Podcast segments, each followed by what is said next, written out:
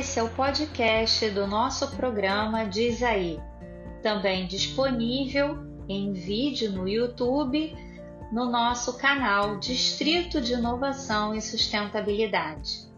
Eu sou Flávia Bendelar, founder do DIS, e vou conduzir um papo descontraído, mas cheio de conteúdo, com diversos nomes reconhecidos e bastante atuantes no mercado de inovação. Não perca nossos episódios, acompanhe nossas redes sociais.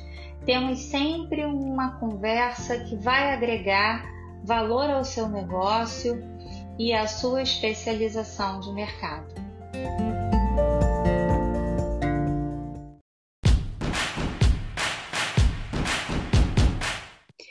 Olá, sejam muito bem-vindos a mais uma edição do Diz Aí. E hoje nós vamos falar de um mercado que cresce absurdamente, vem se profissionalizando cada vez mais e surpreendendo né, pelo seu potencial, ainda mais aqui no Brasil. Afinal de contas, nós estamos falando da indústria criativa e nada mais característico do brasileiro do que ser identificado por um povo criativo. Então, hoje eu converso com a Célia Domingues, que é presidente da Amebras e também é diretora comercial da Estação Primeira de Mangueira. E ela vai falar para a gente um pouco sobre a sua experiência, a sua vivência nessa indústria que é tão fascinante e que hoje já representa uma economia vibrante, a economia criativa. Célia, muito obrigada por ter dispensado esse tempinho na sua agenda para gente, super concorrida você. Obrigada por ter aceito o nosso convite, seja bem-vinda. E eu queria que você começasse falando um pouquinho aqui para os nossos ouvintes de como que é essa responsabilidade, né, de ser mulher presidente da Mebras, ser, é, tocar, ser responsável como executiva por um negócio. O que, que isso representa para você? Olá, é, eu quero primeiro agradecer, né, tanto o convite da, da, da equipe toda do Dizaí por eu estar aqui, dizer que para mim é um prazer muito grande de fazer parte, né, é, dessa proposta do programa que vai dar informações a muitas e muitas pessoas. Estar presidente da, da Associação de Mulheres Empreendedoras do Brasil, a MEBRAS, é uma satisfação porque é um trabalho de um coletivo, né? É, é, todo o trabalho ele tem que ter uma coordenação. Então eu sou essa coordenadora, mas o nosso trabalho ele é muito coletivo, ele é muito de estar junto, né? É, é, uma, é uma direção conjunta, uma coordenação conjunta, né? Eu e as demais empreendedoras, né? As amigas. E assim, é, na verdade, a Mebras surgiu para dar uma consultoria tá, às novas empreendedoras, para que a gente pudesse é, também capacitar essas pessoas para o mercado de trabalho. E o dia a dia foi nos trazendo grandes desafios. Aí veio a qualificação, a capacitação, para poder atender vários mercados que são da, da linha de trabalho das nossas empreendedoras. E aí esse, esse, é, esse leque se abriu, abriu, porque a gente tinha desde é, empreendedoras no comércio, né, na, na beleza, é, na estética, é, no artesanato. E aí nós começamos a ver esse caminho do artesanato. Quantas mulheres artesãs, artistas estavam soltas, né? E precisavam encontrar o seu caminho para poder não só mostrar o seu trabalho, mas também para ter uma receita, mas também para dar oportunidade de trabalho a outras pessoas e para poder oferecer um bom produto ou um bom serviço para a nossa cidade, para o nosso estado. Isso foi se abrindo, foi se abrindo. Então, o, é, hoje, com 23 anos, né, a Amebras ela tem quase 28 mil pessoas no seu quadro que passaram né, em de, vários momentos diferentes e por qualificação, pela capacitação, por desenvolvimento de produtos, por propostas de negócios, né, é, se estruturando. Tá? Então, assim, estar à frente tá, da Amebras, para mim é um grande orgulho, um prazer, dentro dessa proposta de oportunidades e de reconhecimento do trabalho da mulher. Seja essa mulher o, o, é, é, tenha essa mulher a proposta que tiver, mas é muito importante que ela ocupe o seu espaço capacitada, qualificada, reconhecida e respeitada. Célia, você está aí falando né, sobre essa importância da, da mulher, da é, sororidade, né? So, tá certo isso? Sororidade. Sororidade, isso. Eu sabia que eu tinha falado errado. Né? E assim, Não, sororidade. sororidade. Por quê? Porque essa coisa da irmandade feminina, né? Isso. Em que a gente, a gente é, reconhece isso durante a nossa experiência e jornada profissional o tempo todo, quando a gente encontra outras mulheres, né? Quando a gente tem essa oportunidade de estar junto com outras mulheres, de trabalhar com outras mulheres, é, de encontrar iniciativas de outras mulheres, é uma espécie assim de satisfação maior que a gente tem, né? E é muito bacana isso, ver como é que é, a gente vai buscando se ajudar e, e, diferente até de uma imagem que tem assim de mercado que uma mulher compete com a outra, né? É, é muito é. diferente é. na prática, né? Você acha isso também? É, é, é bem diferente. É a gente olhar para outra mulher e se ver nesta outra mulher é tudo que nós queremos, tudo que nós precisamos, tudo que nós podemos, né? Então, essa, essa coisa do juntos somos mais fortes é isso mesmo, juntos somos mais fortes, entendeu? É, é, é uma mulher puxando a outra. É, na Mebras, a gente valoriza muito isso, é, em parceria com os outros coletivos que nós temos de parceria, também valorizamos muito isso, porque uma pode ser a âncora da outra né? E, e, e para isso a gente precisa estar com o coração aberto, a gente precisa entender e a gente precisa praticar, porque também não adianta só entender e o blá blá blá. Tem que praticar, tem que colocar isso na nossa prática, na nossa rotina, no dia a dia, tá? É lembrar da outra, é enxergar, é respeitar, é trazer, é dar oportunidade. Então, sororidade é muito importante é, esse sentimento de ver, de nos ver na outra, é muito importante também. E assim, é, hoje nós temos muitas e muitas mulheres empreendedoras, mulheres brilhantes, é, artistas, mulheres que estão dentro desse mercado da indústria da economia criativa, né? Apesar de que quando se fala na economia criativa, isso é, isso é, muito, é uma economia muito ampla, ela é muito aberta, também é um grande leque. Mas nós, da Mebras, nós é, atuamos muito na questão da própria economia criativa, é, do setor, o segmento do artista do carnaval, do, do artesão, porque antigamente, há algum tempo atrás, não é tanto tempo atrás, se a gente for pesar em relação às outras áreas, é, às outras regiões do Brasil, é, não é tanto tempo, é, não é tanto tempo atrás, mas é, há algum tempo, o artesanato, tá? essa coisa da arte, no Rio de Janeiro, ela não era valorizada.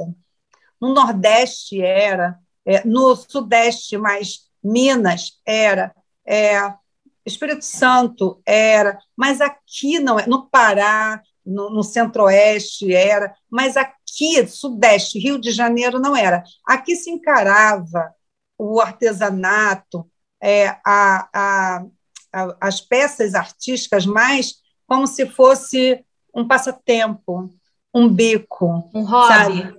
E, um hobby. Mas a gente precisou passar uma crise econômica muito forte, muito forte, para que as pessoas começassem a ter um olhar diferente, porque esse bico, esse hobby, ele passou a ser renda principal de centenas e centenas e centenas de artistas e famílias. Então, o artesão, ele começou, ele mesmo, o artesão, começou a se valorizar, se olhar como artista, se rever, se fazer respeitar. E o grande mercado, a economia, começou a abrir espaço para essas atividades, para essas propostas, para esses negócios desses artistas. E aí começaram os próprios governos, né, tanto municipal, estadual quanto federal, começaram a oferecer, a implantar programas para capacitação das pessoas, né, desses artistas, porque são artistas, né? Então, são produtores também, mas tem que estar qualificado, capacitado para esse mercado. E aí começou a ter os programas de governo. E também com as instituições, né? É, com as ONGs, é, e começou a se expandir muito, e começou a abrir esses terrenos, esses espaços, para que esses produtos fossem oferecidos, para que eles fossem expostos, que, fosse, que passassem a ser negociados. E aí, essa indústria vem crescendo muito, porque a indústria, na verdade, cada segmento dessa indústria criativa, ela puxa um outro segmento, que ele pode ser secundário, mas em outro momento ele pode ser também de primeiro escalão e aí vem crescendo muito, e são coisas lindas, maravilhosas, que as pessoas apresentam, que os, os empreendedores conseguem é, desenvolver, é, e a gente só tem mesmo é, que se juntar, a gente só tem mesmo que fortalecer para que essa economia ela perpetue tá? e sempre muito próspera. É, você estava falando aí, né, do artesão se ver como artista, quer dizer, na verdade, é, ele está mudando uma autovisão, né, ele está olhando para o espelho de outra forma e com isso também quebrando paradigmas sociais, né? Exato. Porque é, você passa a ter um outro valor na obra dele. E com relação a, a, a isso, eu estava aqui pensando na, nesse período que nós ficamos é, de ficamos e ainda estamos, né? Em pandemia, o quanto a arte se mostrou importante para a saúde mental, para a sobrevivência do, do ser humano, né? É verdade. Olha só, a arte ela está salvando vidas. Ela tem salvado vidas. As pessoas estavam ficando doentes, doentes, porque estavam em casa sem fazer nada. Então, assim, quem já era da arte, quem já era o artesão, o artista, ele se fortaleceu, ele buscou na, na sua arte um meio para poder sobreviver, e ele cresceu. Quem não era, mas tinha alguma tendência, ou queria, ou alguma coisa impedia, achou o caminho. Tá? E aí começou, teve tempo, claro, né? teve, teve muito material na internet, né? Na, nas, nas redes sociais, muitos cursos, muitas lives, muitas, é, muitos vídeos né? dando essas informações, e aí surge uma, é, vamos dizer assim, uma levada, né? mais uma grande é, gama de artistas, de artesãos então, isso é muito bom, porque muita gente hoje está sobrevivendo tá, deste, dessa arte, está sobrevivendo desse trabalho, que é a produção artesanal, e que pode ser feita em casa. Como a gente está nesse recesso ainda, muita gente transformou seus lares, suas casas, em ateliês. Gente, eu conheço inúmeras pessoas, inúmeras, que transformaram suas casas em ateliês. Eu vou falar uma coisa para vocês, assim, assim que começou a pandemia, eu, eu, a gente ficou achando que era só 15 dias, depois só 30 dias, depois a ficha começou a cair, veio aquele medo, aquele pavor e as dúvidas, né? E aí, com nossos artesãos, né, os coletivos, as costureiras também, o que, que vamos fazer? O que, que vamos fazer? Vamos fazer máscaras. Vamos fazer máscara para doar máscara para as comunidades. Então, assim, Fizemos um levantamento das costureiras que tinham maquinário em casa, e quem não tinha, nós fomos nos nossos ateliês e emprestamos. Então, nós quase 200 costureiras e costureiros, porque tinha costureiros, participaram desse trabalho. E aí nós recolhemos vários é, tecidos, né, e começamos a fazer um reaproveitamento também, fazendo máscaras para doar, e doar, e doar, e doar. Por quê? Porque a gente estava trabalhando o interior de cada um, tirando da ociosidade, de muito tempo para pensar e estar tá produzindo, trabalhar o psicológico, o psíquico de cada um. Mas o que, que acontecia? É, os tecidos, eles iam, nós botamos uma pessoa, criamos uma, um esquema que um, um motorista amigo, ele ia e ele levava os tecidos para casa das costureiras elas cortavam e preparavam as máscaras. Depois ele recolhia, e tinha, ia pelo Estado, hein?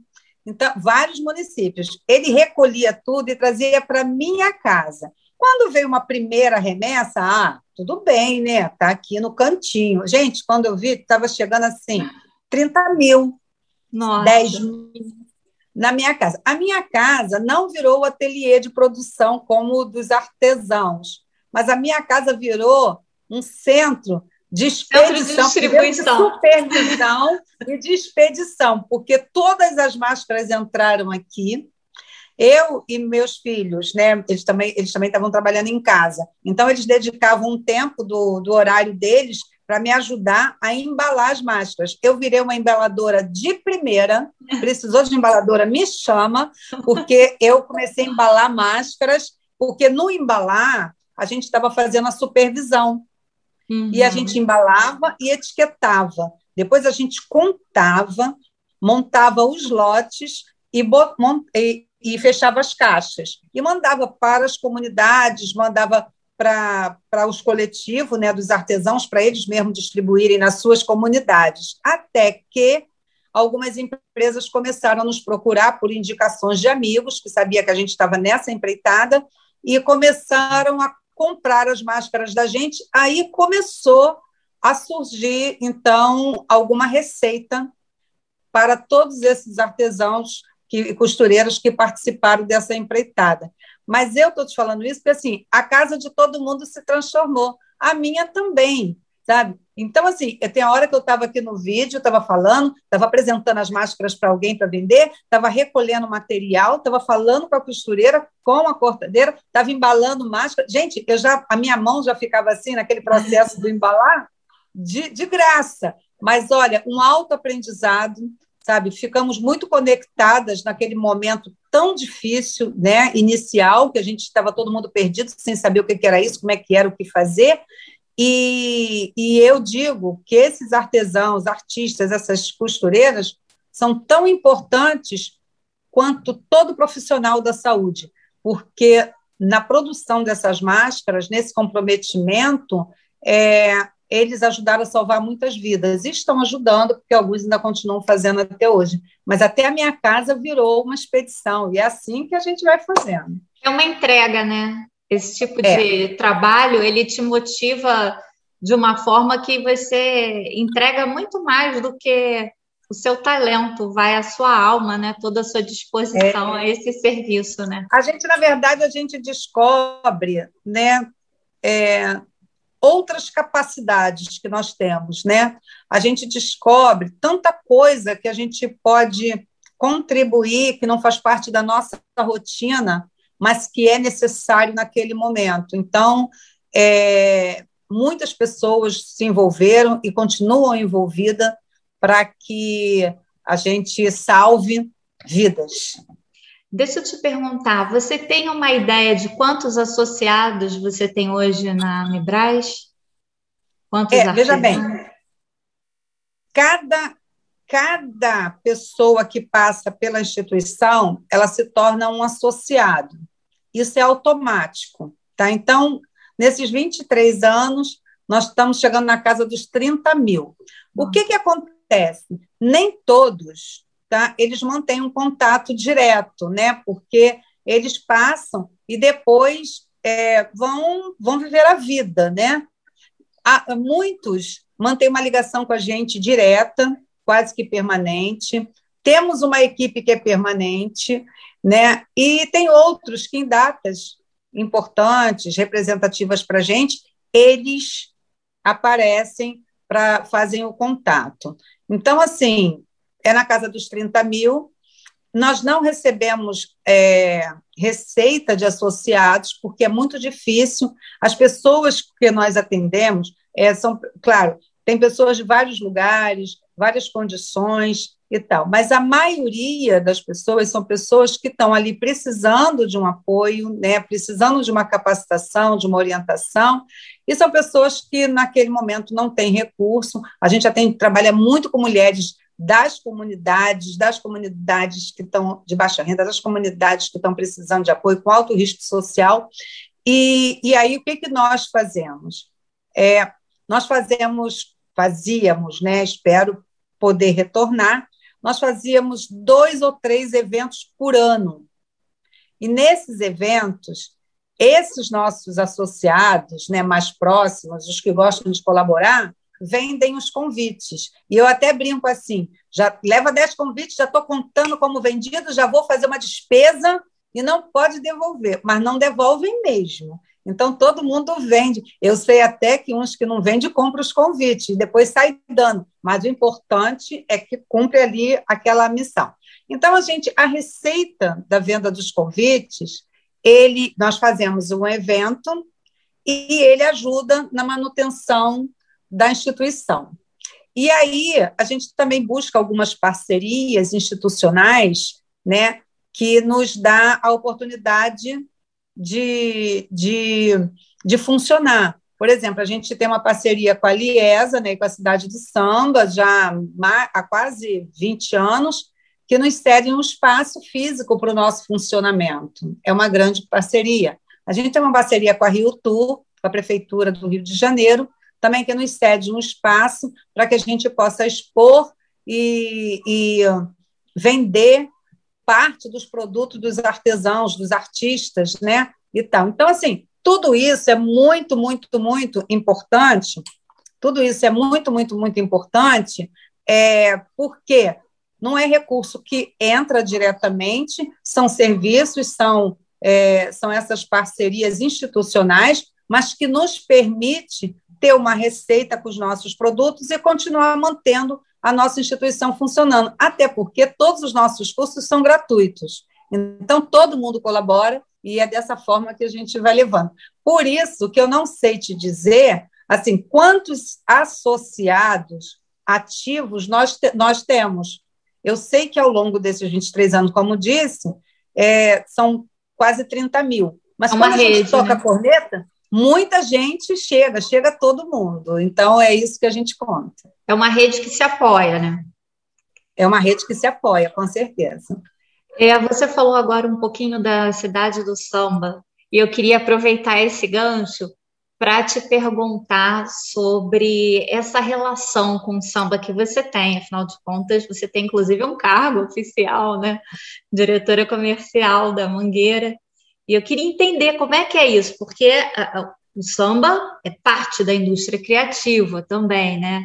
O audiovisual, é, então tem uma série de, de fatores que envolvem um, um desfile de escola de samba, a manutenção de uma escola de samba, e que também essa comunidade não vive só de desfile, né? Não é, não. não é carnaval uma vez por ano. Não, olha só é uma economia e uma indústria muito forte, a indústria do carnaval. Eu, às vezes, eu faço mais apresentações quando me solicitam, que eu falo que o carnaval, a indústria do carnaval, ela funciona a 365 graus, ou seja, 365 dias, e funciona mesmo. Então, a gente consegue mostrar o mês a mês diário de, de, de, dessa indústria. É, veja bem, eu tenho uma ligação muito forte com o carnaval, porque eu, eu, nasci na comunidade da Mangueira, eu sou mangueirense, né, filha de uma grande nação, que é a Estação Primeira da Mangueira, e eu sempre participei dos projetos da escola.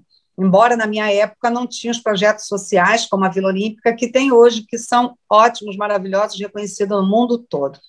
É, mas eu destilo na escola desde pequena e no momento da minha vida é, eu fui sempre destilei, né? Mas assim, num determinado momento eu fui convidada para ser vice-presidente social da escola, tá?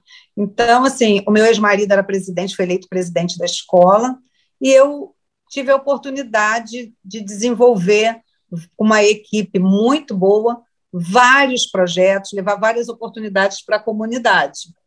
E aí, dentre nessa vivência né, mais próxima, eu fui observando o que eu já tinha visto lá atrás com um olhar diferente. Porque eu olhava para um barracão de uma escola de samba, da minha, por exemplo, mas eu achava tudo lindo, eu não via defeito, né? Tudo era bonito. Mas eu né, eu, eu achava que faltava alguma coisa. eu achava que, que faltava mais gente trabalhando, eu achava que mais gente tinha que ter oportunidade, mas aquilo era um olhar, era tudo lindo. Como diretora da escola, eu passei a ter um olhar mais pesquisador. E aí veio a questão dos profissionais, qualificar profissionais para trabalhar no carnaval no Barracão da Mangueira. E nós começamos a fazer esse trabalho, tá? em 1995. E aí, com a Mebras, quando a Mebras surgiu em 1998, a gente já tinha um resultado desse trabalho na Mangueira. E aí nós pensamos o seguinte: eu levei a proposta para o nosso conselho. Se esse trabalho de reconhecimento artístico profissional na indústria, nessa indústria do carnaval, se ele dá certo na Mangueira, ele dá certo em qualquer comunidade de escola de samba, em qualquer lugar do nosso estado, do nosso país. Mas a Mangueira não pode sair por aí, né, entrando em comunidades ou nas áreas das outras escolas co-irmãs, com proposta né, de projetos de qualificação e de negócio. Mas a Mebras pode, que a Mebras é neutra. Uhum. E aí o conselho aprovou e viu que tinha muitas oportunidades de inclusão de mercado, de novos negócios, é, de divulgação da cultura, sabe? E aí nós montamos um projeto que é qualificação, capacitação, é, oportunidade, inclusão no mercado e novos negócios para essa indústria do carnaval. E a gente viu que a coisa só vem crescendo, crescendo e crescendo, e a gente não sai nunca disso. Por quê? Porque só vem trazendo oportunidades, vem apresentando demandas e a gente trazendo oportunidade, a gente buscando oportunidade e a gente fazer, trazendo novos negócios. E aí isso acabou indo, nós levamos essa proposta para outras escolas, para outras comunidades, né? E em parceria com a Liesa, com a Rio Tour, a gente pode fortalecer, pôde fortalecer durante esse tempo todo essa essa essa proposta, né, de ter vários artistas, vários artesãos é dentro dessa indústria. E não só isso, ter o reconhecimento da indústria. Sabe? É ter o reconhecimento da indústria. Essa indústria existe, ela gera muitos e muitos e muitos negócios, tá? Agora, é uma indústria que ela está sempre em crescimento, ela está sempre em crescimento. E eu acho que esse último ano cresceu bastante, até devido à pandemia. É, embora, a gente esteja, embora a gente esteja com nosso calendário, nossa agenda de eventos parado, tá? mas as pessoas se aproveitaram, elas aproveitaram para poder estar tá se capacitando, se reestruturando, se reinventando para quando chegar realmente o momento da grande abertura do palco. Eu estava dando uma olhada recentemente no relatório da Firjan sobre indústria criativa, o último é de 2019, quer dizer, anterior à pandemia, né? E já tinha ali um gráfico com crescimento gigante sendo apresentado e muito ligado à área do, do audiovisual e do, é, do marketing digital. Eu achei marketing bem interessante isso, né? Porque esse processo de digitalização, na verdade, ele vem incorporando, é, é, digitalizando a arte, né? Então a gente vê muitos artistas que hoje trabalham no meio digital e aprenderam a transformar a sua forma de expressão numa forma digital, que é consumida com uma escala maior, e com isso traz também uma receita maior. Então, assim, você percebe isso na indústria do carnaval também? É, só que aí tem uma vírgula. Por ah. quê? Ah. O que, que é o carnaval? Aglomeração. Né? O carnaval ele só acontece se tiver aglomeração. E seguindo essa linha, tá? para poder produzir o carnaval, não só para poder é, colocar o espetáculo no palco, mas para produzir o carnaval também é aglomeração. Precisa disso, tá? Então, assim, tem determinadas tarefas que é possível levar para o mundo digital direto, uhum. tá? Mas tem outras que não. Outras elas precisam estar ali, a pele, o corpo, é presencial, tá? Então, assim, nós vamos até a página 6. Da página 6 em diante, a gente precisa estar junto. Mas, mesmo assim, para essas tarefas, essas atividades do presencial, é, o digital é importante, muito importante, porque ele dá, dá mais brilho, porque ele dá mais informações, porque ele dá mais condições, porque e ajuda muito, dá mais agilidade, sabe? Então, é assim, a gente tem que estar ali no meio a meio, porque o, o, a, essa questão da tecnologia, do avanço, essa questão digital, isso para a gente é muito importante, porque nos atualiza, nos conecta com o mundo inteiro de uma forma muito rápida, muito rápida. Mas, na página 7, é mão na massa. É pegar tudo isso tá, e botar e virar massa. Não tem jeito, porque é a mão do artista, é a mão do artista que vai dar todo o valor para a obra. Não tem forma diferente. Tá? É, nós temos vários artistas que mal sabem escrever o nome. Agora são artistas de ponta, disputados dentro desse mercado. Ele tem que ser respeitado, ele tem que ser visto. A gente não pode é, é, cometer essa violência de tirar esse artista do mercado e substituir por um equipamento da tecnologia. Tá? Então, assim, ele contribui muito. O carnaval, especialmente falando, o carnaval é o que é por causa do talento artístico. E a gente tem que preservar e respeitar isso. Muito bom. Olha, Célia, eu acho que eu ficava aqui horas conversando com você, porque eu já estou aqui cheia de perguntas para fazer. Mas, infelizmente, nós temos um horário limitado. E eu vou já deixar aqui antecipadamente o meu convite de antemão para você voltar em breve para me contar um pouco mais sobre esse movimento da Amibras e como vocês estão apoiando. E aí você vai me falar, se Deus quiser, em breve, muito breve, pós-pandemia, como que funcionou o mercado, como que voltou, se era dentro das expectativas, conforme a gente está conversando aqui hoje. E aí eu vou querer essa sua nova visão, porque assim é, o trabalho que você faz é um trabalho muito delicado. Ele e ele movimenta não só a vida de muitas, de muitas pessoas, mas também é, financeiramente mesmo falando, né? São muitos recursos que são envolvidos, não só Com investidos certeza. quanto produzidos também, né? produzidos, né? É verdade. É, e tem uma questão que é essa do é, também preparar as pessoas para estarem administrando, fazendo a gestão dos seus negócios e lidando com esses investimentos, com esses recursos, né? Eles têm que estar preparados para isso. É, quando você fez a pergunta, inclusive comentou, né, é, citou que é, eu estou presidente da Mebras e diretora da, da Estação Primeiras Mangueira. Eu hoje ocupo, na eu sou conselheira benemérita, mas eu ocupo na Estação Primeiras Mangueira o cargo da diretora da diretoria comercial. Então, assim, qual é a proposta que, se, que levamos para o presidente da Mangueira, presidente Elias?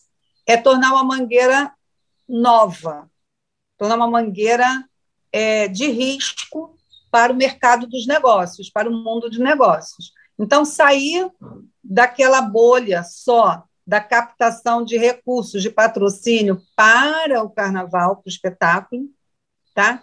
e ir para uma área de novos negócios, né, buscando essas parcerias para que a escola possa se manter ao longo do ano, ao longo do ano. E com isso dá oportunidade para muitos profissionais estarem ali, lado a lado com a instituição, trabalhando, tendo sua receita, seus recursos e desenvolvendo o que ele mais gosta de desenvolver, que é a sua arte, que é o seu talento.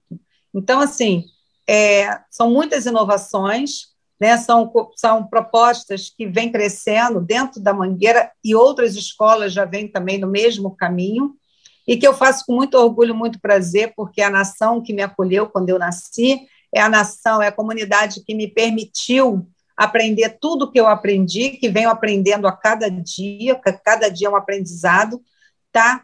E num ambiente que eu gosto muito, que é o carnaval, porque eu sou fuliã, eu adoro destilar, eu adoro brincar, eu, eu boto fogo, como é que diz o outro?